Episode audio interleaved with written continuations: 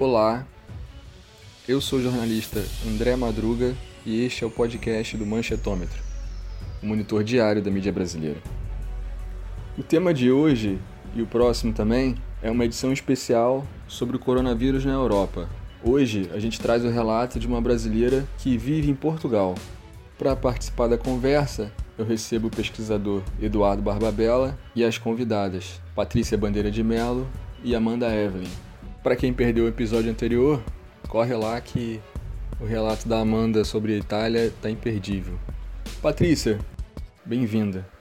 Para começar, a gente quer ouvir um pouco da sua experiência como brasileira em Portugal, como se deu o início da pandemia, como o país lidou com essa crise toda. Oi, André.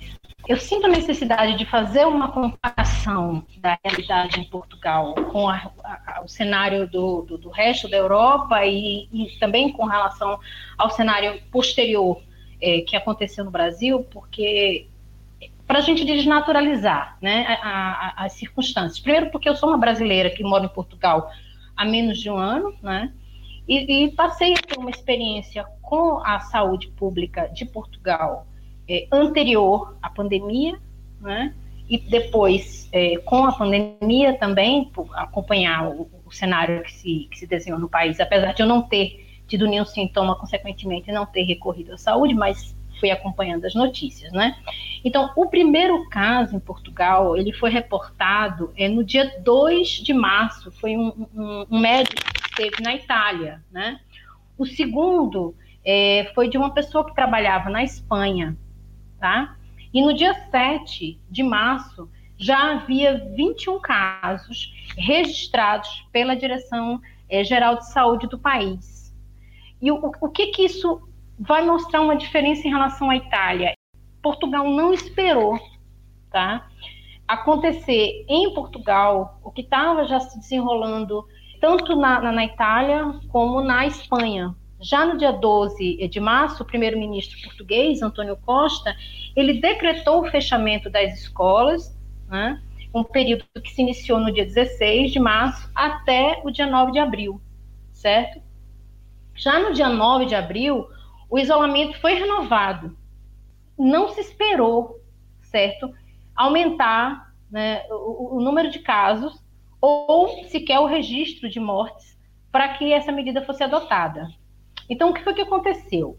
Nesse 16 de março, eu me recordo que é, no dia 12, quando ele fez o pronunciamento, o primeiro-ministro, as pessoas já estavam fazendo um movimento de ficar em casa. Nós mesmos aqui em casa, o que foi que fizemos? Já trouxemos o nosso material de trabalho da universidade para casa. Nesse mesmo dia, meu filho, que estuda na Universidade de Coimbra, faz graduação na Universidade de Coimbra, foi mandado da universidade, porque ele morava, mora na residência universitária, foi mandado para casa. Né? Então, todos os estudantes universitários que tinham família em Portugal, foi solicitado que eles retornassem para casa, mantendo as residências universitárias apenas com os estudantes é, que, que não tinham como retornar, que moravam em países mais distantes. Imediatamente, isso já produziu um isolamento anterior mesmo ao decreto que foi no dia que, que foi, foi, foi feito no dia 12, mas com validade a partir do dia 16.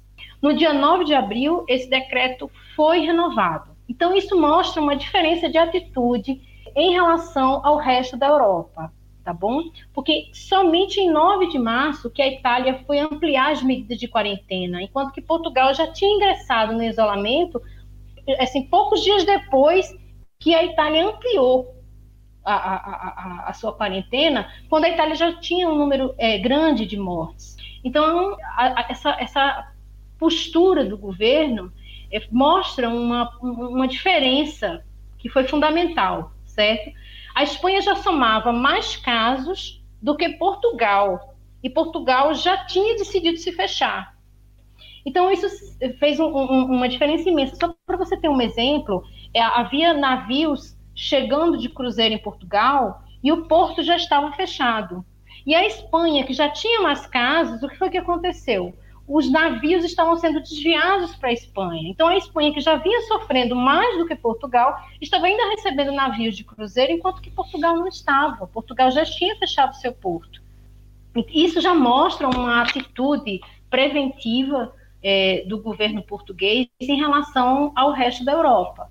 Claro que Portugal ele se beneficia da sua condição geográfica, ele só faz limite com a Espanha, mas isso sozinho não justifica a, a, a situação, digamos, exemplar de Portugal em relação ao, resto da Europa com relação à contenção da, da, do vírus, porque de qualquer forma Portugal é um destino turístico bastante procurado, cresceu demais nos últimos anos. Então, se Portugal é um destino turístico é, muito procurado, então em si isso já seria um problema. Mas é reportado pela mídia que, de fato, o fechamento do país, considerado de forma é, é, eficaz, foi feito de forma eficaz, feito no tempo que foi considerado correto, hoje é reportado em alguns casos como o milagre português, certo?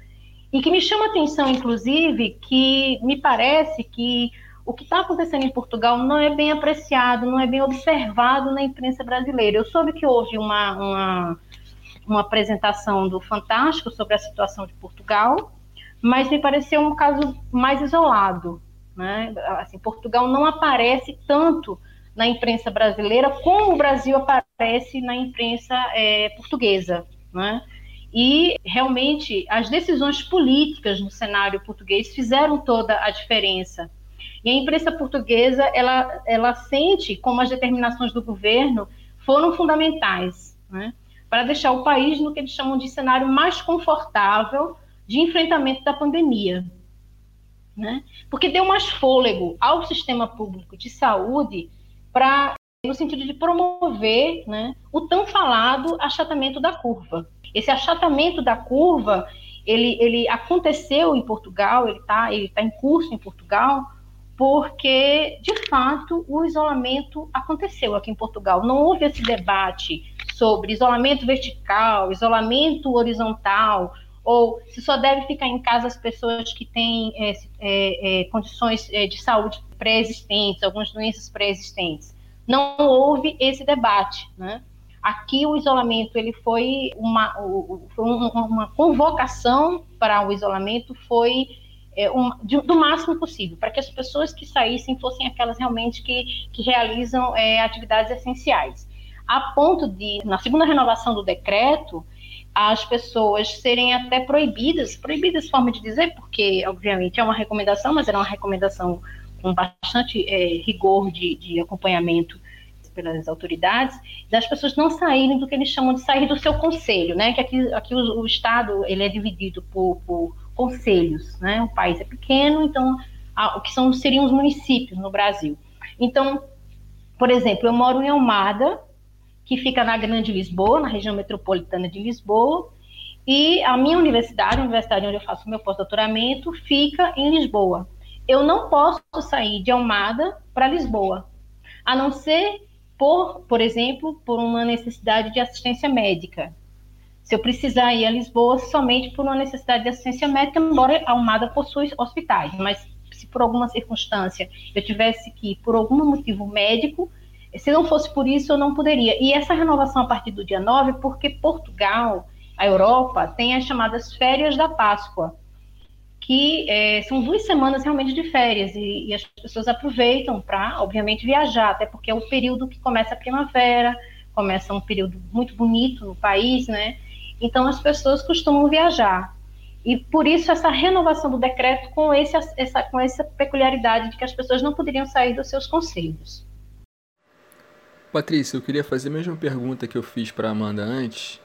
É, como é que é o sistema de saúde pública de Portugal? Você, como brasileira, tem acesso? Como é? O sistema, o sistema de saúde pública aqui de Portugal, ele é considerado bom dentro do cenário europeu, certo?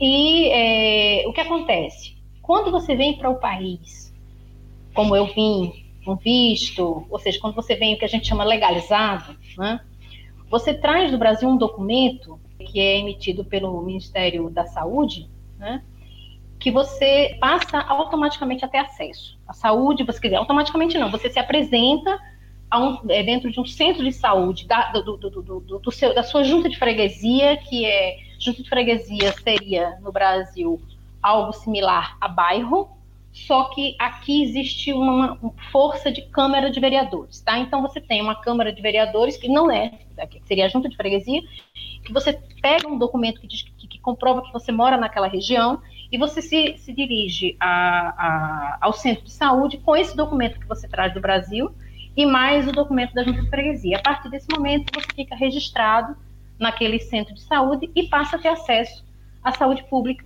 como imigrante.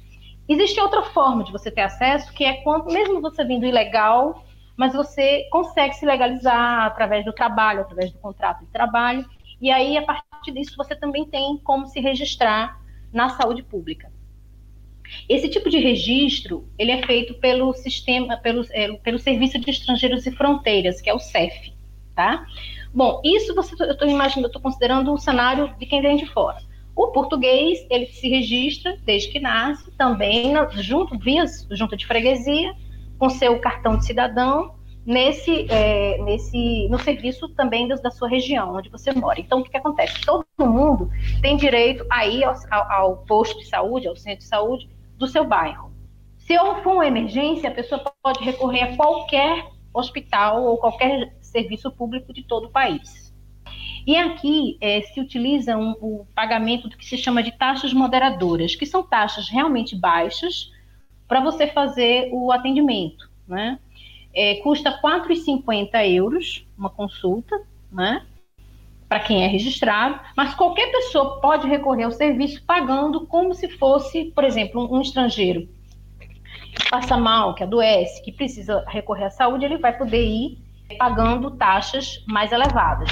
Não, que não é essa que eu falei. Mas, por exemplo, essa taxa, ela não é paga por todo mundo. Ela, por exemplo, crianças não pagam taxa, idosos não pagam taxa, mulheres é, que fazem consultas ginecológicas ou para planejamento familiar também não pagam essa taxa de 4,50, tá? O que, que mudou no contexto de pandemia? No contexto de pandemia, o governo decretou, entre outras medidas, mas essa foi uma das primeiras medidas que, foram, foi, que, que foi decretada dentro do da, do primeiro momento, foi o acesso a todas as pessoas, inclusive aquelas pessoas que não estavam legalizadas é, junto ao Serviço de Estrangeiros e Fronteiras. O que, que isso resultou? Isso resultou numa coisa muito importante, porque, digamos, houve casos de pessoas que tinham acabado de chegar ao país e que não tinham feito nenhum registro. Ou seja, elas não tinham se dirigido a, um, a, um, a, um, a uma junta de freguesia ou a um posto de saúde para se registrar. Elas tinham chegado há dois dias, três dias, e de repente o governo é, é, decretou a, a, o isolamento. E com o decreto de isolamento, esses serviços deixaram de efetuar outro atendimento que não fossem os mais é, importantes para a, o atendimento à saúde pública. Então, o que aconteceu? Você não podia se dirigir ao CEF, você não podia se dirigir à junta de freguesia, porque esses serviços estavam fechados, porque eles não eram serviços essenciais que estavam em funcionamento. Consequentemente, essas pessoas estariam desprotegidas. Mas aí, o que foi que o governo fez? O, o governo automaticamente tornou essas pessoas legais no país. Claro que é uma legalidade temporária, é uma legalidade que vai estar associada a, após o período de pandemia, as pessoas vão ter que recorrer normalmente aos, aos órgãos que para promover a sua efetiva legalização. Eu, por exemplo, eu tinha uma marcação no CEF por dia 20 de março para tirar o meu título de residência, que Rodrigo já tem. No caso, o, o meu esposo, ele já possui o título de residência. O meu filho possui o título de residência, eu não possuía. E o que foi que aconteceu? Eu tinha uma marcação para o dia 20. A minha marcação ela foi suspensa, porque o serviço não estava mais atendendo em virtude da pandemia, em virtude do isolamento. Eu recebi um telefonema do CEF, o CEF me, me informou que estava suspenso, mas eu estou protegida pela lei. Quer dizer, além de ter esse documento que eu trouxe do Brasil, além de já ter um registro no serviço público, eu estou com a minha situação totalmente legalizada até que passe esse processo, até que passe esse momento de isolamento. Né? Então, o que eu posso existe um serviço também do SNS de uma ligação telefônica que já existia antes, não é, não é, não é um serviço específico da pandemia, mas é o SNS 24, que é um telefone que você liga. Então, se você estiver sentindo qualquer coisa, você liga para esse telefone e eles dão um atendimento com enfermeiros por telefone, a depender do que você estiver sentindo, você recebe um código e esse código permite que você vá a um determinado hospital e agiliza o seu atendimento. Então, de fato, a saúde pública em Portugal, eu tenho que, que dizer que é algo muito diferente do que se observa no resto uh, do mundo e da minha experiência com saúde no Brasil, tá? Com saúde, considerando inclusive que eu tinha plano de saúde no Brasil e aqui em Portugal eu não possuo, não possuo plano de saúde. E eu cheguei a perguntar se era interessante eu fazer um plano durante a pandemia e eu fui recomendada que não fizesse, porque durante a pandemia, se eu precisasse, com certeza seria na saúde pública que eu seria bem atendida. E a gente precisou fazer uma ligação para o SNS nesse período e o atendimento foi muito bom pelo telefone Inclusive, eles anotam todos os nossos dados e ficam com o registro do nosso número de telefone para eles ligarem para a gente, para nos acompanharem. Então, eu acho que a minha experiência com a realidade de saúde pública em Portugal é muito, é muito boa. Patrícia, e como o Brasil aparece em Portugal, na mídia de Portugal? O presidente acabou de demitir aqui o ministro da Saúde. Como é que isso tudo repercute na Europa? a Portugal tem faz um acompanhamento muito peculiar das suas ex-colônias, certo? Os noticiários costumam, fazem uma, uma, uma varredura na, no cenário europeu, né, no cenário do mundo, e fazem um, uma passagem por, por todos os países por, por onde Portugal tem uma história, né, as suas ex-colônias. E eles fazem isso com o Brasil, né? É, o Brasil ele é, ele é percebido como um, um, uma proximidade muito grande do que do discurso do, do, do, do presidente Donald Trump, né, do presidente norte-americano. Né? Há uma, uma percepção de uma semelhança. Né? Ele é tratado como um presidente de extrema direita e se fala nele como uma pessoa esquizofrênica.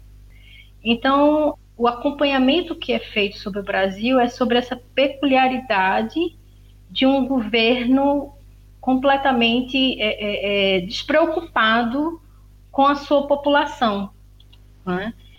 E a disputa discursiva, podemos dizer assim, entre o Bolsonaro e o Mandetta era acompanhado de uma total, como é que eu posso explicar, de um, é, é de uma de um estranhamento. Né? Como é que pode um país com um cenário que o Brasil possui é, estar totalmente descolado das recomendações técnicas de um, de, um, de, um, de um profissional da área de saúde.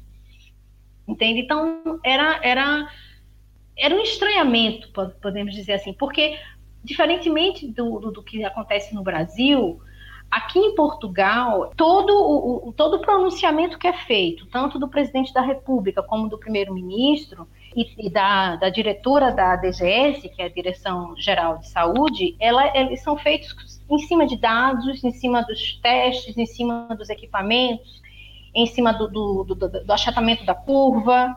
Então, não, não, não se compreende o que se passa no Brasil. Né? Não se, é como se houvesse um, um realmente um, um estranhamento né, sobre o que se passa no Brasil e a ponto de situações fora do, do espaço midiático, mas as experiências pessoais em que eu estava a descer as escadas e uma, uma senhora já de 87 anos, portuguesa, e olhou para mim e disse: o seu presidente, desculpe dizer, mas o seu presidente é o pior presidente do mundo, né?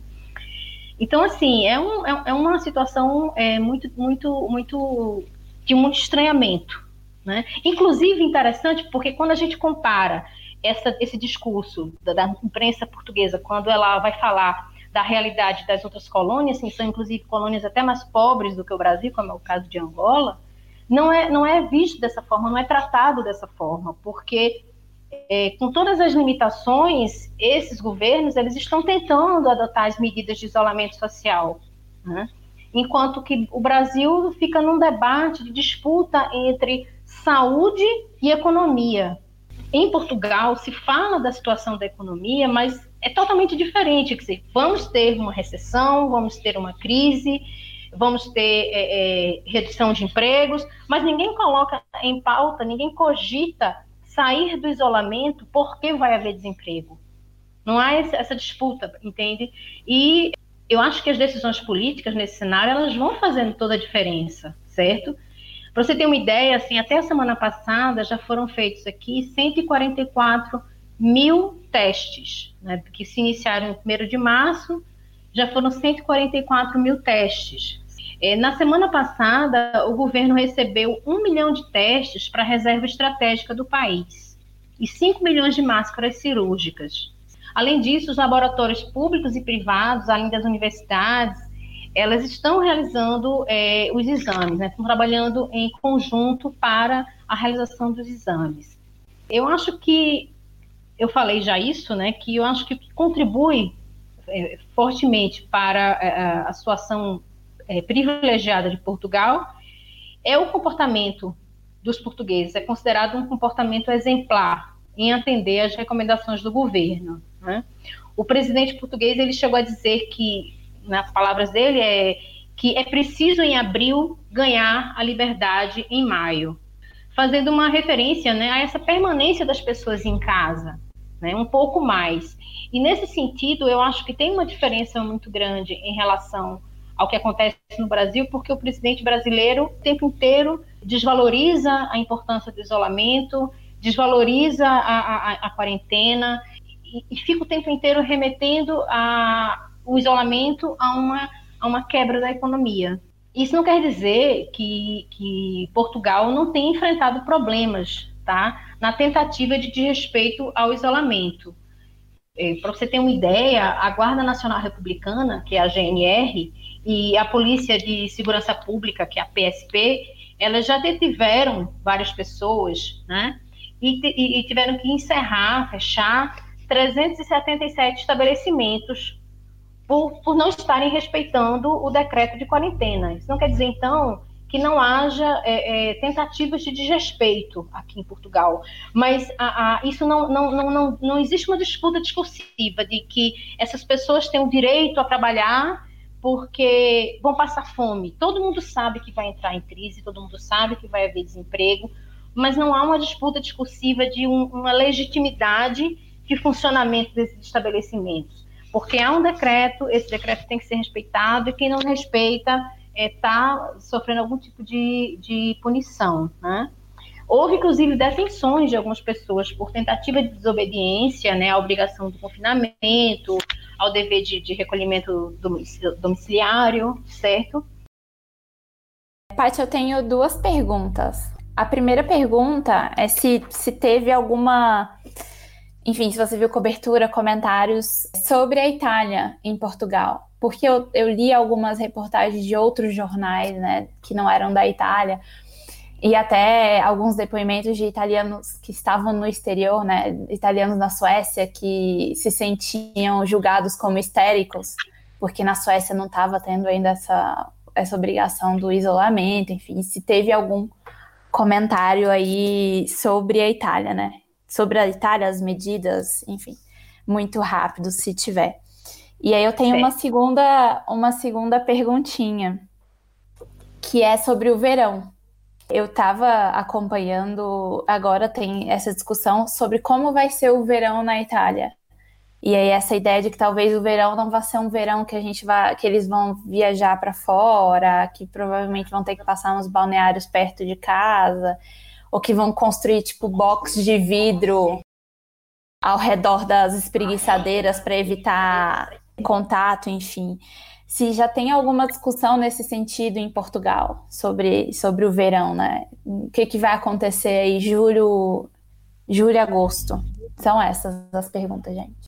É, com relação à cobertura da Itália, como também eu acho que eu posso falar com relação à cobertura também da Espanha, bom, eu notei um, eu não notei um tratamento preconceituoso ou desrespeitoso é, com relação ao cidadão italiano.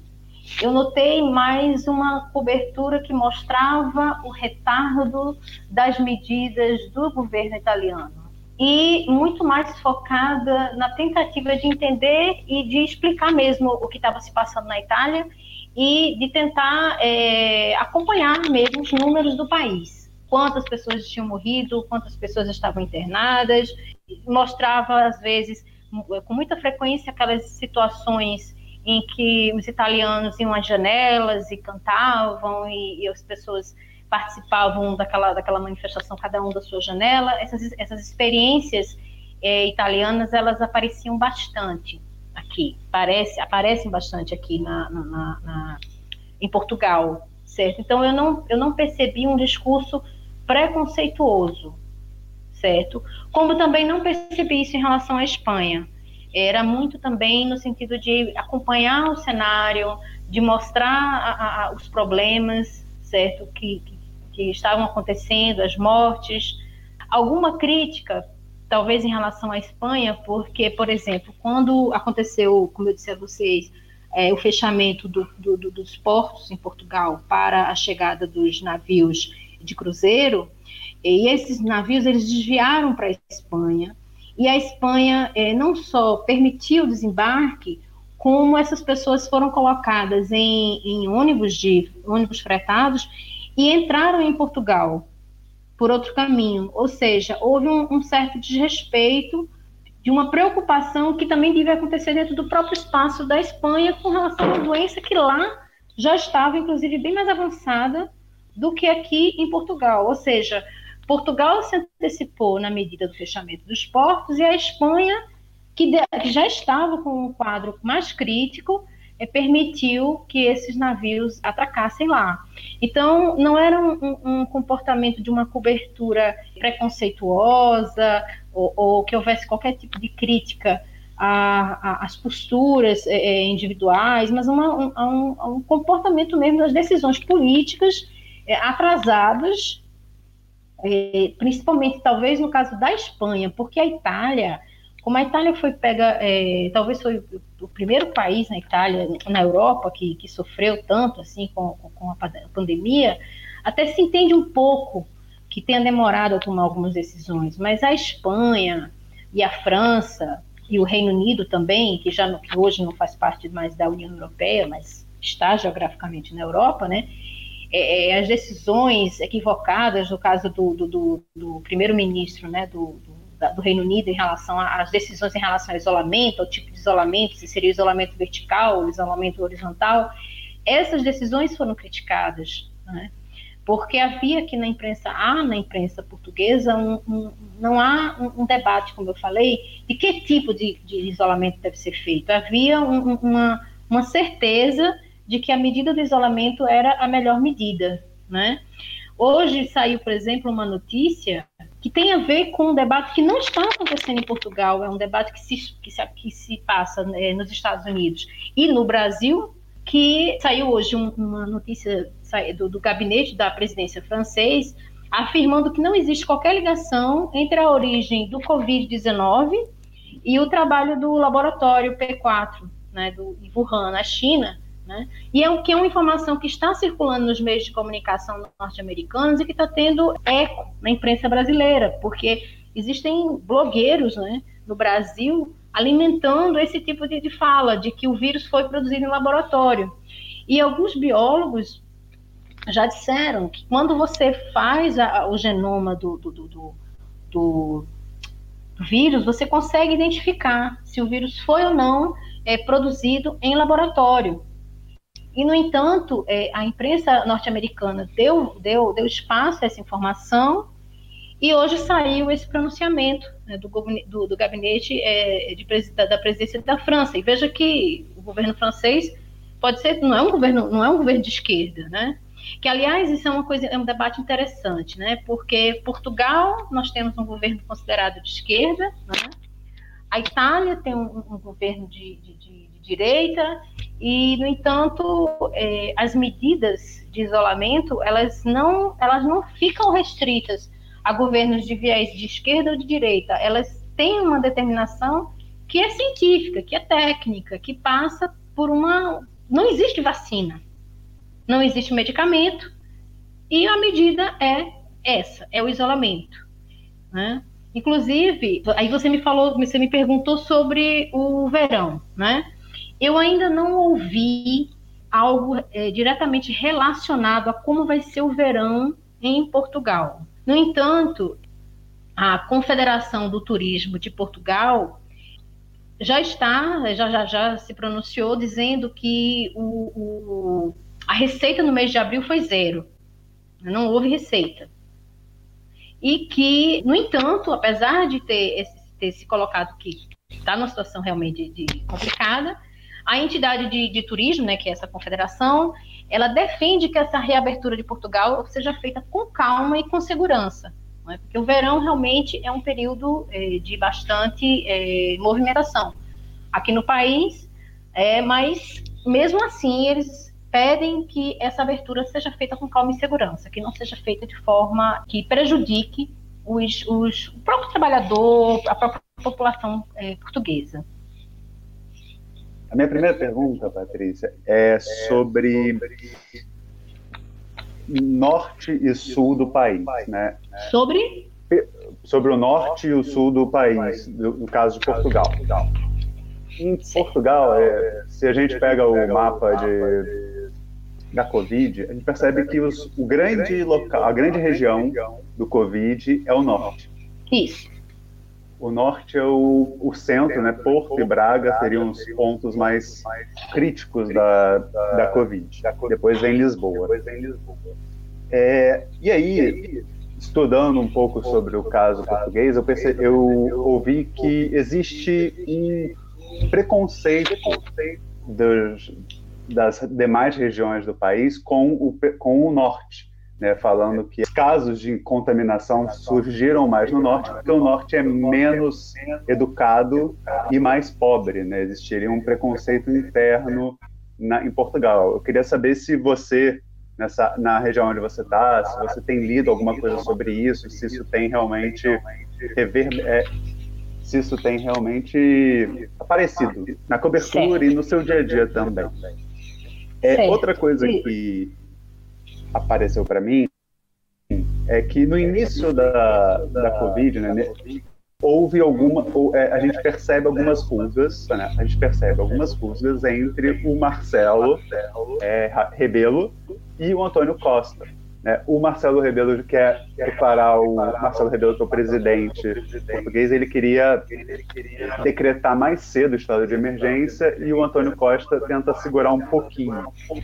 Então, eu queria saber como é que a imprensa tratou essa discussão entre executivo e legislativo. É, é, um pouco a discussão executivo e legislativo aí, né? Como que a imprensa tratou essa, esse pequeno embate? Não foi um grande embate, mas foi algum embate até porque no Brasil a gente tem isso entre Jair Bolsonaro e, e Rodrigo Maia um pouco, né?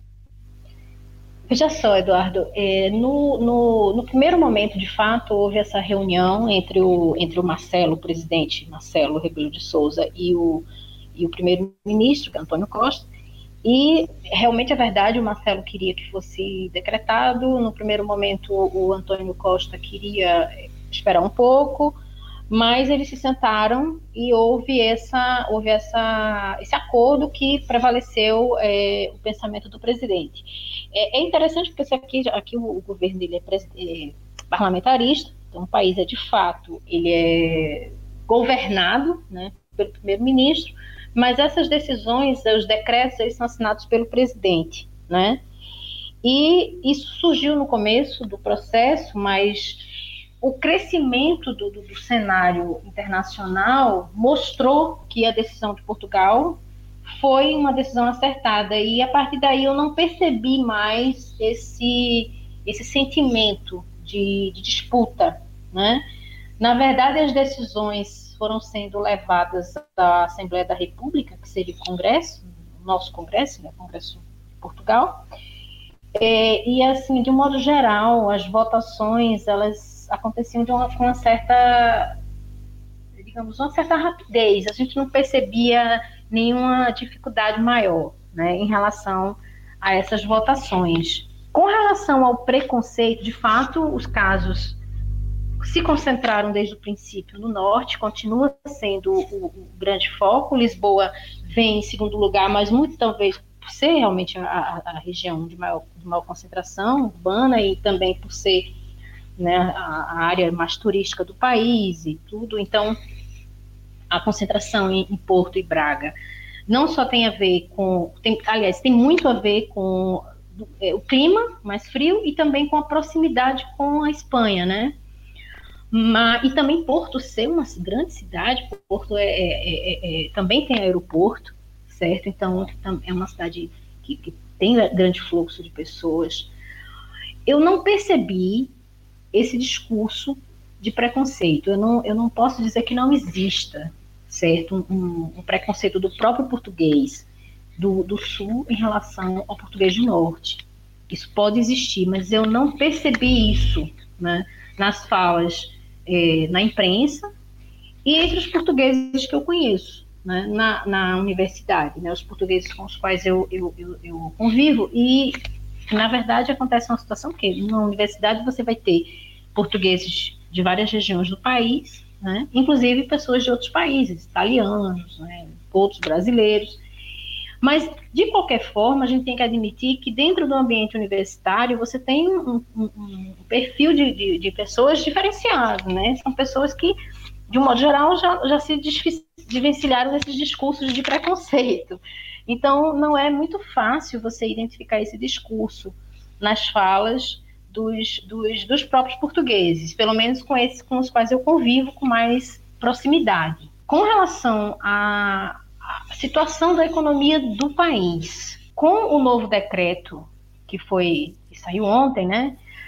As, as atividades econômicas que estão para ser reiniciadas significa o seguinte: os horários de funcionamento vão ser adaptados de acordo com os setores de atividade, segundo o tamanho das empresas em termos de quantidade de, de pessoas empregadas e a área e localização geográfica. Então, isso significa o quê? Claro que regiões mais atingidas estarão sob maior vigilância e, consequentemente, a abertura dos negócios em regiões como Porto, Braga e a, própria Lisboa, é, com certeza vão estar sob vigilância ainda maior, porque são regiões um pouco mais afetadas. Na imprensa portuguesa, o cenário da economia ele é o mesmo em termos da crise que, que está por vir, né? A gente fala-se diretamente do comprometimento sério das atividades econômicas em Portugal, mas também no resto da Europa. Então, como eu já havia falado, né, a Confederação do Turismo de Portugal está, está preocupada, apresentou receita zero, certo? A Confederação Empresarial de Portugal fala que inúmeros negócios vão desaparecer em Portugal, mas mesmo assim, tanto a entidade do turismo defende que essa reabertura aconteça de forma é, é, tranquila e segura, é, a Confederação dos Empresários também pede um regresso gradual à vida normal, e somente quando for possível. Ou seja, eu, eu não vejo um, uma disputa entre o governo e esses setores. Claro que esses setores estão querendo voltar, mas não, a gente não percebe aquela coisa é, agressiva entre fechamento para o, o bem-estar da sociedade em termos de saúde pública e economia. E o, o, é claro que vai haver um, um, um, problema sério na economia portuguesa que vinha no crescimento, que vinha com, com uma situação de crescimento bem favorável e a gente sabe que vai haver problemas. Né? A Confederação dos Agricultores de Portugal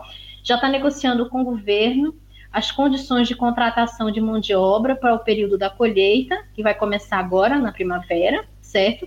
Inclusive com a previsão de criar condições sanitárias para a estada dos trabalhadores é, na região de campo. Então a gente percebe que não existe uma polêmica narrativa, pelo menos aqui que perceba, entre saúde e economia como acontece na mídia é, brasileira. Eu queria saber, Patrícia, como a, direita portuguesa tem atuado durante esse processo, né? A Amanda trouxe para a gente como tem ocorrido na Itália, então eu queria saber como ela tem agido durante esse processo de isolamento, quarentena, todo esse processo da pandemia em Portugal. Veja, é interessante porque quando eu, eu, eu tenho, eu, quando eu observo as votações, quando eu vou olhar alguns resultados de votações, veja, a gente diz que o governo português é um governo de esquerda, eu diria que seria um governo de centro-esquerda. Não chega a ser um governo né, né, o bloco de esquerda, que é o, digamos, o governo, o partido mais à esquerda, não está no poder. Quem está no poder é o PS, né? E, é, na verdade, eles colocam, né, no caso do bloco de esquerda, vários pontos para de proteção social em debate, e de fato várias medidas de proteção social foram adotadas aqui no, no pelo governo para justamente dar assistência a essas pessoas que, perderam o trabalho ou que tiveram redução de renda, mas a direita portuguesa nesse momento ela eu percebo que ela tem simplesmente se não vota contra nem vota a favor, simplesmente não vota, né? E é, o, o, a Assembleia da República possui apenas um deputado de direita nos moldes brasileiros, que é o André Ventura. Né? Ele só, ela só possui esse deputado. E ele não tem se pronunciado, ele não tem aparecido como, a, a, como aparece na imprensa brasileira o pessoal da direita. Inclusive, antes mesmo da pandemia, quando algumas posições dele antes de, desse debate do, do, coronavírus surgir na, como um problema é, mundial, algumas vezes que era dado voz a ele, um debate que surgiu aqui é se, não, se era para se dar espaço para uma pessoa com certos posicionamentos. Né? Quando, quando, eram posicionamentos que eram, por exemplo, é, é, xenófobos. Se, tem, se, se, se questionava se era se a imprensa devia dar espaço a esse discurso, né? se, se seria legítimo se dar espaço a um discurso xenófobo ou se esse, esse debate de ah, mas todo mundo tem direito a falar, liberdade de imprensa. Então, se discutir até que ponto isso é liberdade de imprensa ou você dá espaço a um debate xenófobo. Isso foi um pouco antes. Depois que surgiu a pandemia, o debate não, não aparece. Né? Na melhor das hipóteses, o que a gente vê numa votação é que ele não vota com o governo mas não impede, não consegue, é, é, é, não, não faz diferença no resultado, porque, de modo geral, as decisões é, relativas à pandemia estão sendo votadas com a quantidade é, é, elevada de, de, votos em favor dessas mudanças, dessas, dessas determinações. O bloco de esquerda, que propõe medidas assim um pouco mais, mais sofisticadas ou mais avançadas em relação ao, à população, podemos dizer assim, ele acaba, é, é, ele é que acaba não conseguindo fazer frente, ou seja, ele é que acaba não conseguindo fazer valer o que ele, o que ele deseja que seja aprovado, certo? Então é comum, quando a gente acompanha o bloco de esquerda, você perceber que ele entrega várias propostas para o governo, o governo acaba não acolhendo essas, essas, essas, esses pedidos. Por exemplo, que não seja cobrado o IVA da energia, para, para que haja uma redução do custo de energia. Algumas medidas conseguem ser aprovadas, como, por exemplo, não se pode pedir que uma pessoa saia do imóvel porque ela não está pagando a renda, não está pagando o aluguel nesse período. Também não pode haver cortes de energia, de água, de luz, certo? Essas coisas, essa, alguns desses pontos são votados com uma certa tranquilidade na Assembleia da, da, da República. Agora, há alguns pontos que a esquerda coloca na pauta e que não passa, tá? Como foi esse exemplo que eu falei do IVA, ou, por exemplo, a distribuição de dividendos é, de alguns bancos aos seus acionistas, que a esquerda queria que fosse suspenso o pagamento desse, desse, desse, desses dividendos e, e não conseguiu. Mas esse tipo de, de pedido do bloco de esquerda que vai para o Congresso e que não é que não é aprovado, no caso não o Congresso, né, a Assembleia da República, e que não é aprovado, é, não é aprovado inclusive com votos da própria do próprio partido é, do governo, né? Então a direita não não chega a ter um peso significativo nesse momento da pandemia. Eu acho que nesse aspecto é o poder econômico que influencia na decisão do Congresso, né, do, do, do, dos, dos, deputados, e faz com que certas decisões como essa que eu falei dos dividendos acabem prevalecendo, seriam recursos que ficariam retidos e que não e que poderiam ser utilizados pelo governo em alguma circunstância de necessidade, enfim, e não foi não, não foi aprovado. E uma, sim, uma outra coisa que saiu hoje foi uma determinação do Ministério da Cultura de compra antecipada dos espaços publicitários nos meios de comunicação. Isso foi uma, uma, uma decisão que o governo adotou com o intuito de, de porque também as empresas de comunicação estão sofrendo, né, com a, com a com a crise, né, com a situação que está se desenhando. Então foi que eles, eles solicitaram é, a, a, esse apoio e, e o governo está comprando antecipadamente os espaços. Vai haver uma antecipação de pagamento para essas empresas de comunicação para campanhas futuras que ainda vão ser lançadas pelo governo. Não necessariamente vai ser uma compra de, de, de antecipada do espaço, em que o governo antecipa as rendas para, para, as, para as empresas de comunicação, para que essas empresas se capitalizem. Bom, é isso. Muito obrigado, Patrícia, obrigado, Amanda, obrigado, Eduardo. Esse foi mais um podcast do Manchetômetro. Se você gostou, compartilhe esse episódio. Não esqueça de se inscrever nas nossas redes sociais, nosso canal do YouTube. É só procurar por Manchetômetro, a gente está lá em todas as redes.